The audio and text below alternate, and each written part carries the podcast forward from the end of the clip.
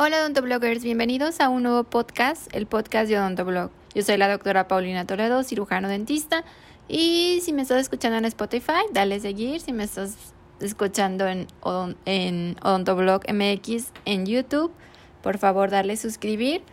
Y estoy subiendo este podcast porque subí un video, voy a subir un video, no sé cuál suba primero, el podcast o el video, que hablo, hablo sobre autotrasplante dental.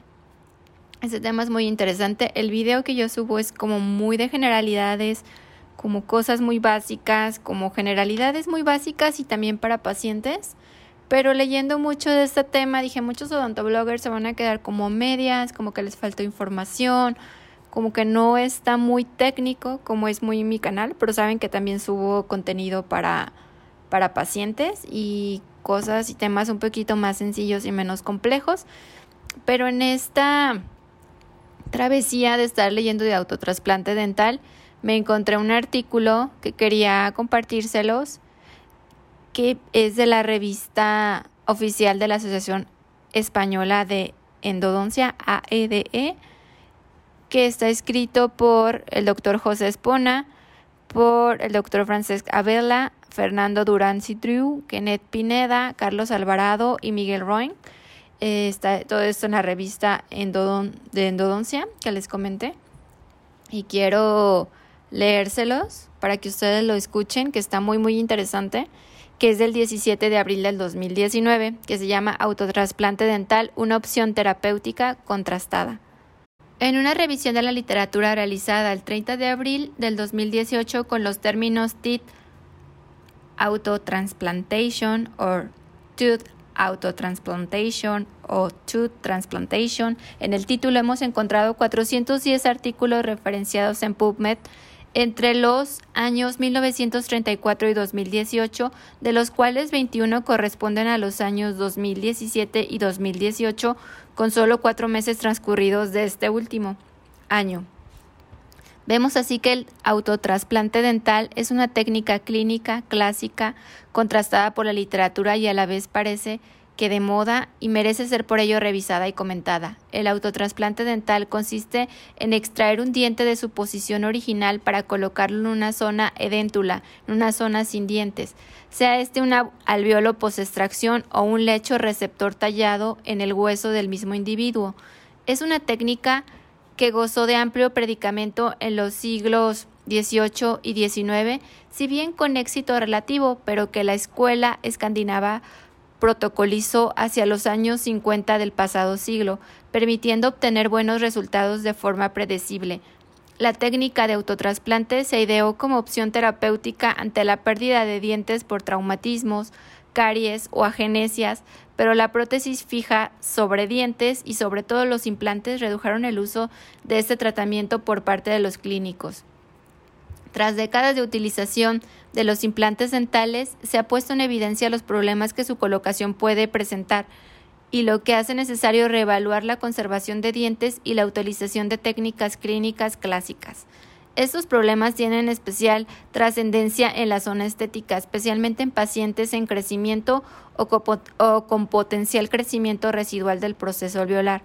En el sector anterosuperior, el crecimiento del proceso alveolar no se detiene tras el pico de crecimiento puberal, sino que sigue a lo largo de la vida. Es más intenso en la segunda y tercera década, década de la vida, pero prosigue en la cuarta y quinta década. décadas. Ello hace que en el caso de colocar implantes en el sector anterosuperior, la falta de ligamento periodontal asociada al crecimiento progresivo del proceso alveolar en los dientes vecinos vaya produciendo una progresiva intrusión del implante con el consiguiente compromiso estético. Esto es especialmente relevante en pacientes de sexo femenino y cara larga, Además, los implantes dentales tienen otros problemas, siendo especialmente relevante la perimplantitis, que en un estudio en una población sueca afectó al 45.5% de los pacientes a los 8 años de su colocación. Todos estos aspectos han llevado a tratar de limitar el uso de implantes dentales en sector anterior en pacientes jóvenes, dado que los puentes convencionales en este tipo de pacientes implican un alto nivel de destrucción dentaria con un riesgo de problemas a largo plazo. La opción del autotransplante ha ido ganando terreno, A diferencia de los implantes dentales, en caso de que un autotrasplante tenga éxito, el comportamiento del mismo es idéntico al de otro diente natural. La formación del ligamento periodontal permite la formación continua de hueso y encía en la zona receptora, así como el movimiento ortodóntico del diente. De hecho, la aplicación temprana de fuerzas ortodónticas puede mejorar el pronóstico de los dientes autotrasplantados. Así, por medio de esta técnica favorecemos una mejor estética, desarrollo dentofacial, propiocepción y masticación e integridad del arco dental.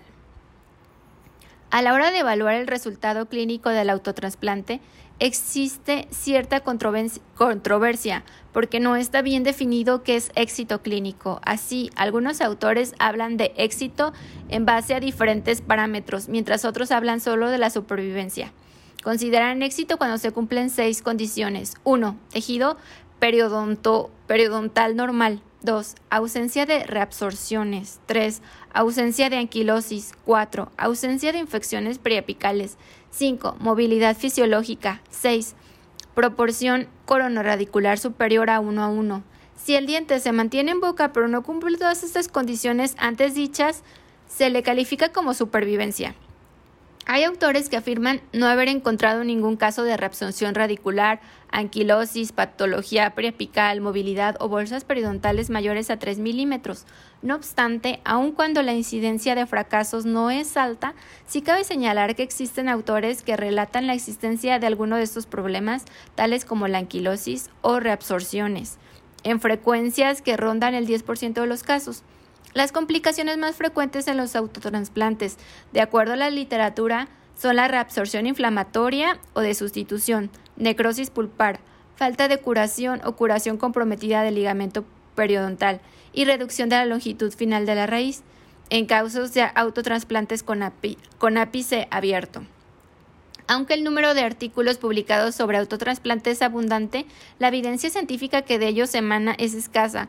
Permite afirmar que la supervivencia está por encima del 90%, pero no nos permite definir con claridad cuáles son los factores que determinan el pronóstico.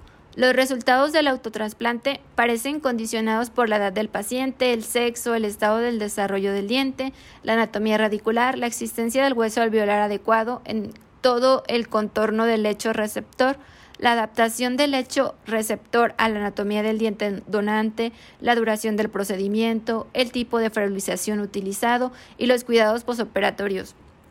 También influye la experiencia del operador, la presencia de contactos oclusales en el periodo de cicatrización y el momento de realización y calidad del tratamiento de conductos en caso de que éste fuese necesario. El autotransplante es técnico sensible, por lo que es recomendable que lo realice un operador experto. Los factores que más parecen comprometer el pronóstico son el estado del desarrollo radicular en el momento del autotrasplante y el tipo de ferulización utilizado. Así, los dientes con ápice abierto tienen menos probabilidad de fracaso que los dientes con ápice cerrado. En cuanto a la ferulización, los dientes autotransplantados requieren ser estabilizados en el alveolo. Para propiciar un buen desarrollo del ligamento periodontal, es conveniente que la ferulización sea semirrígida. Ello puede conseguirse mediante un alambre de ortodoncia flexible, pero también por medio de un hilo de sutura. Una sutura cruzada sobre el diente suele ser suficiente para impedir el desalojo del diente donante del alveolo y a la vez facilita la formación del ligamento periodontal. Los dientes en que se utilizó ferulización con alambre tienden a presentar raíces más cortas que aquellos en que se les ferulizó con sutura. Asimismo, los dientes con ferulización con composite, resina y alambre tienen más probabilidad de fracaso que aquellos ferulizados con una sutura. La colocación del diente autotransplantado en un lecho de extracción tiene mejor pronóstico que la preparación de un lecho específico para el diente. La manipulación ósea parece empeorar el pronóstico y los dientes inmaduros que requieren osteotomía suelen tener raíces más cortas. Las formas más habituales de autotransplantes buscan llevar un premolar a una posición de un incisivo central o llevar un tercer molar a la posición de un primero o segundo molar. Hay otras formas menos comunes de autotransplantes, entre ellas las de un diente en posición ectópica a su posición correcta. El reimplante intencional es también un tipo de autotransplante con niveles de éxito similares o superiores al del resto de los autotrasplantes. No obstante, en este artículo hemos preferido evitar su inclusión para centrarnos más en el uso de un diente de otra zona anatómica para el reemplazo de un diente ausente.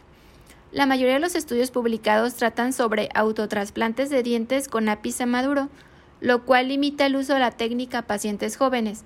La realización de un autotrasplante con dientes con ápice abierto, preferiblemente cuando se ha formado entre dos terceras partes y tres cuartas partes de la raíz, permite la curación de una pulpa radicular y la continuación de la formación de la raíz. Ello hace que el momento ideal para realizar autotrasplantes sea entre los 9 y los 12 años en el caso de premolares, alargándose más en el caso de terceros molares. La formación de la raíz, no obstante, no suele ser completa en la mayor parte de los casos, por lo que generalmente las raíces acaban siendo más cortas de lo habitual. Aunque lo ideal es realizar los autotrasplantes cuando el donante tiene ápice abierto, es posible también realizar autotrasplantes con dientes con ápice cerrado. Si bien ello implica realizar en todos los casos el tratamiento de conductos y mayor riesgo de reabsorción y eh, de reabsorción por sustitución. En estos casos, si la selección del caso es adecuada y el manejo cuidadoso, el porcentaje de éxito es también muy alto por encima del 90% a los 5 años. No está claro cuáles son los factores que determinan la aparición de problemas en los dientes trasplantados con ápice cerrado, pero una revisión sistemática de la literatura y metaanálisis de Chang y colaboradores indica que hay tendencia a mejores resultados cuando se cumplen algunos de los siguientes requisitos. Prescripción de antibiótico tras el autotransplante, aun cuando hay controversia en general, los resultados en distintos estudios muestran mejor incidencia de problemas en los grupos con prescripción antibiótica.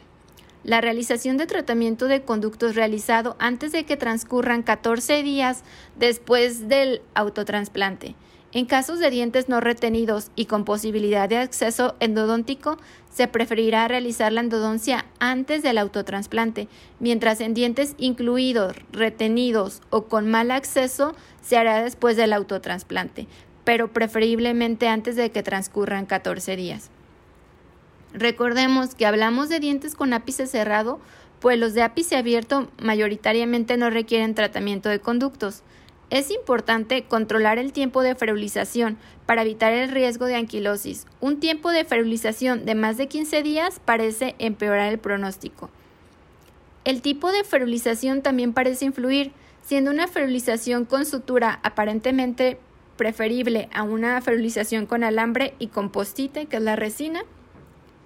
Una anatomía radicular compleja aumenta el riesgo de reabsorciones debido al riesgo de daño a la superficie radicular durante el proceso de colocación del diente en el lecho receptor.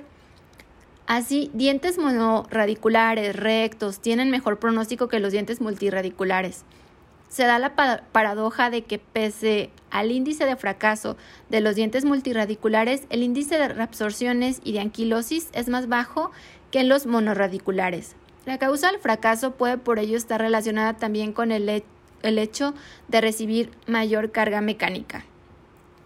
Se ha puesto también el autotransplante para llevar dientes impactados o retenidos a su posición natural.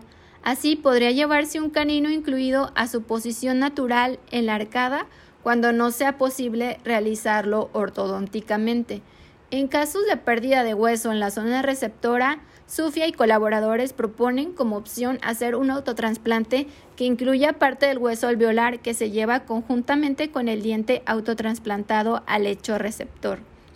En el autotrasplante es crítico el tiempo extraoral del diente donante, así como la mínima manipulación de la superficie radicular del diente, dado que es preciso tallar una cavidad a medida del diente donante y comprobar con el diente donante el correcto asentamiento, el riesgo por tiempo de exposición y daño mecánico sobre las células del ligamento periodontal en la superficie del diente aumenta.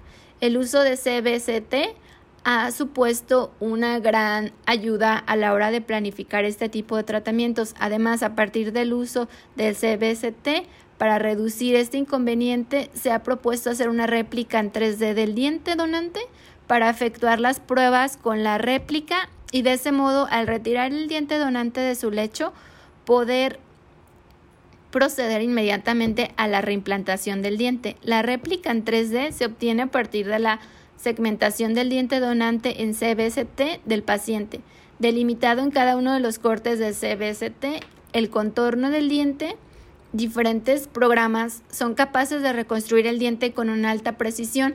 Se obtiene así un fichero del diente a partir del cual pueden procederse a la fabricación y réplica con impresión 3D o fresado. Se ha recomendado no solo hacer una réplica del diente que se va a autotransplantar, sino también de la zona receptora para asegurarnos de que se den las condiciones para que se pueda alojar ahí el autotransplante. Entre los diferentes tipos de autotransplantes, quizá destacar la de premolares como diente donante a zona receptora localizada en incisivo central. El impacto estético de la pérdida de un incisivo central es muy importante y en pacientes jóvenes los implantes dentales no parecen ser la mejor alternativa, como hemos comentado en el inicio de este artículo.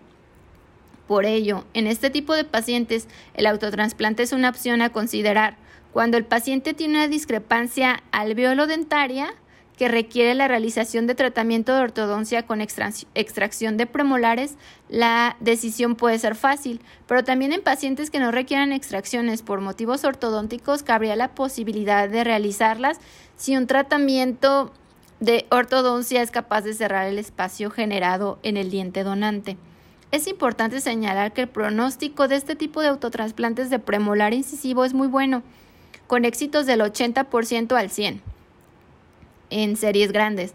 Se ha descrito en, la literatura la posibilidad de, de, criopreservar premolares exodonciados por motivos ortodónticos de cara a su posible uso como reemplazo de dientes perdidos.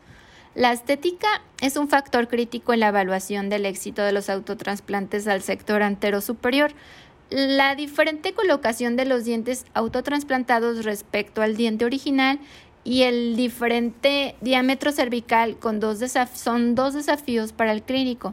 Si bien los recursos hoy disponibles permiten actualmente alcanzar buenos resultados clínicos, para mejorar el perfil de emergencia se ha realizado la necesidad de rotar los premolares 90 grados para conseguir una mayor semejanza al diámetro mesiodistal de los incisivos centrales, bien durante la cirugía o bien a posterior mediante movimientos de ortodoncia.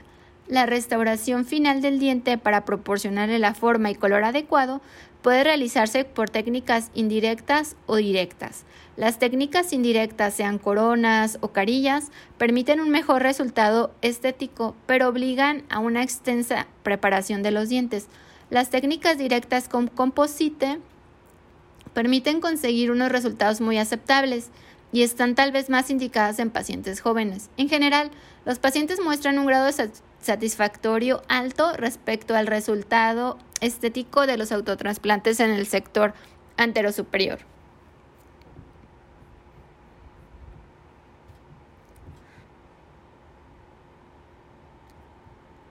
Y en el artículo que les voy a poner el link abajo, hacen paso por paso la técnica clínica de, de un autotransplante.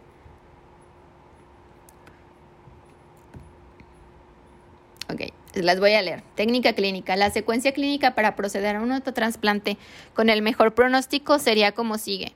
1. Realización de un CBST para proceder a la confección de una réplica del diente donante. 2. Prescripción antibiótica preoperatoria. 3. Desinfección y anestesia de las zonas a intervenir, la donante y la receptora. 4. Extracción del diente en la zona receptora. 5. Preparación del lecho en caso de necesidad mediante la réplica del diente donante. En caso de ausencia del diente en la zona receptora, se procederá a preparar el lecho receptor probando el ajuste de la réplica hasta lograr un correcto asentamiento. 6. Extracción del diente donante. Se realizará una exodoncia cautelosa con una incisión intracrevicular previa a la luxación del diente para preservar al máximo el ligamento periodontal evitándole traumatismos. En caso de requerir osteotomía, la utilización de un bisturí piezoeléctrico puede ayudar a minimizar el daño. 7. Colocación del diente en el lecho receptor con presión ligera. En la medida de lo posible se colocará el diente de modo que favorezca el establecimiento de un ancho biológico semejante al diente natural. Se evitará, en la medida de lo posible, dejar el diente en una posición oclusal intruida respecto a los vecinos pero no hacer precisa la ortodoncia para, no, para evitar la ortodoncia en una etapa posterior. 8. Adaptación y sutura del colgajo o márgenes. Es importante una buena adaptación de los márgenes gingivales al diente autotransplantado para favorecer la formación del ligamento periodontal y para evitar la migración bacteriana al coágulo entre el diente y la pared ósea.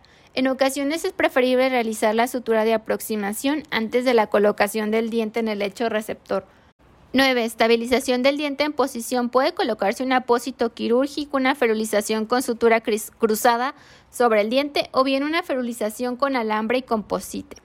10. Ajuste oclusal para evitar contactos excesivos. En ocasiones es preferible hacer ajuste oclusal previo a la colocación del diente en el lecho. El uso de réplicas puede ayudar a identificar la zona ajustar con antelación.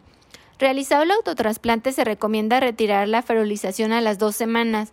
Los primeros tres meses se aconseja realizar un control radiográfico mensual para tratar de identificar posibles problemas, fundamentalmente reabsorciones o periodontitis apical. En caso de percibirse alguno de estos síntomas, se procederá inmediatamente a la realización de un tratamiento de conductos, realizando una apiconformación clásica o sellado aplicado con MTA. En ausencia de síntomas o signos de patología pulpar, se realizará un nuevo control radiográfico a los seis meses para evaluar el crecimiento radicular y cierre apical. En caso de una correcta regeneración, lo habitual es que se produzca un cierto crecimiento radicular, variable en función del caso, y una obliteración del espacio pulpar del diente, lo cual es signo de, un buen pronóstico. Una vez completada la formación radicular en caso de ápices inmaduros o de la curación completa en caso de dientes tratados endodónticamente, se procederá, si es necesario, a la restauración del diente trasplantado.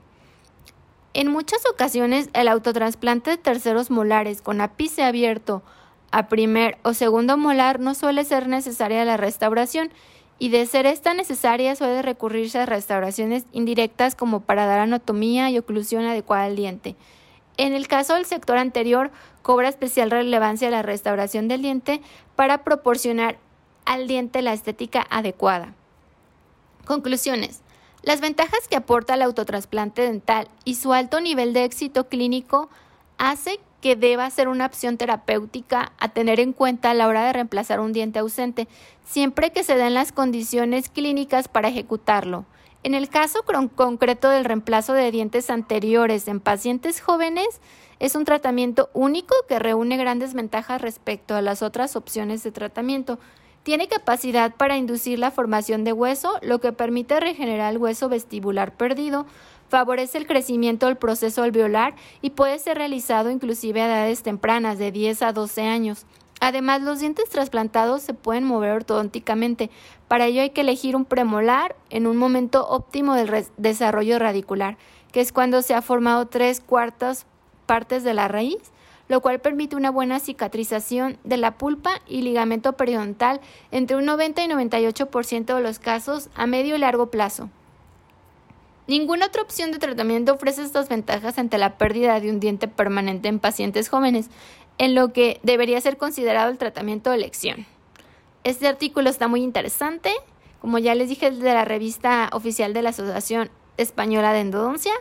Este se los quise leer completo para que se den una idea ya de las partes clínicas, de qué casos son necesarios, cómo hacerlo, qué pasos hacerlo y tener estos conocimientos como odontólogos y como estudiantes de odontología. Por si algún día tenemos algún caso, tener esta información. Está muy interesante este artículo. Les dejo aquí abajo el link para que lo chequen, vean las imágenes y vean las imágenes del caso clínico. Y agradezco su atención, suscríbanse al canal, les mando un abracito.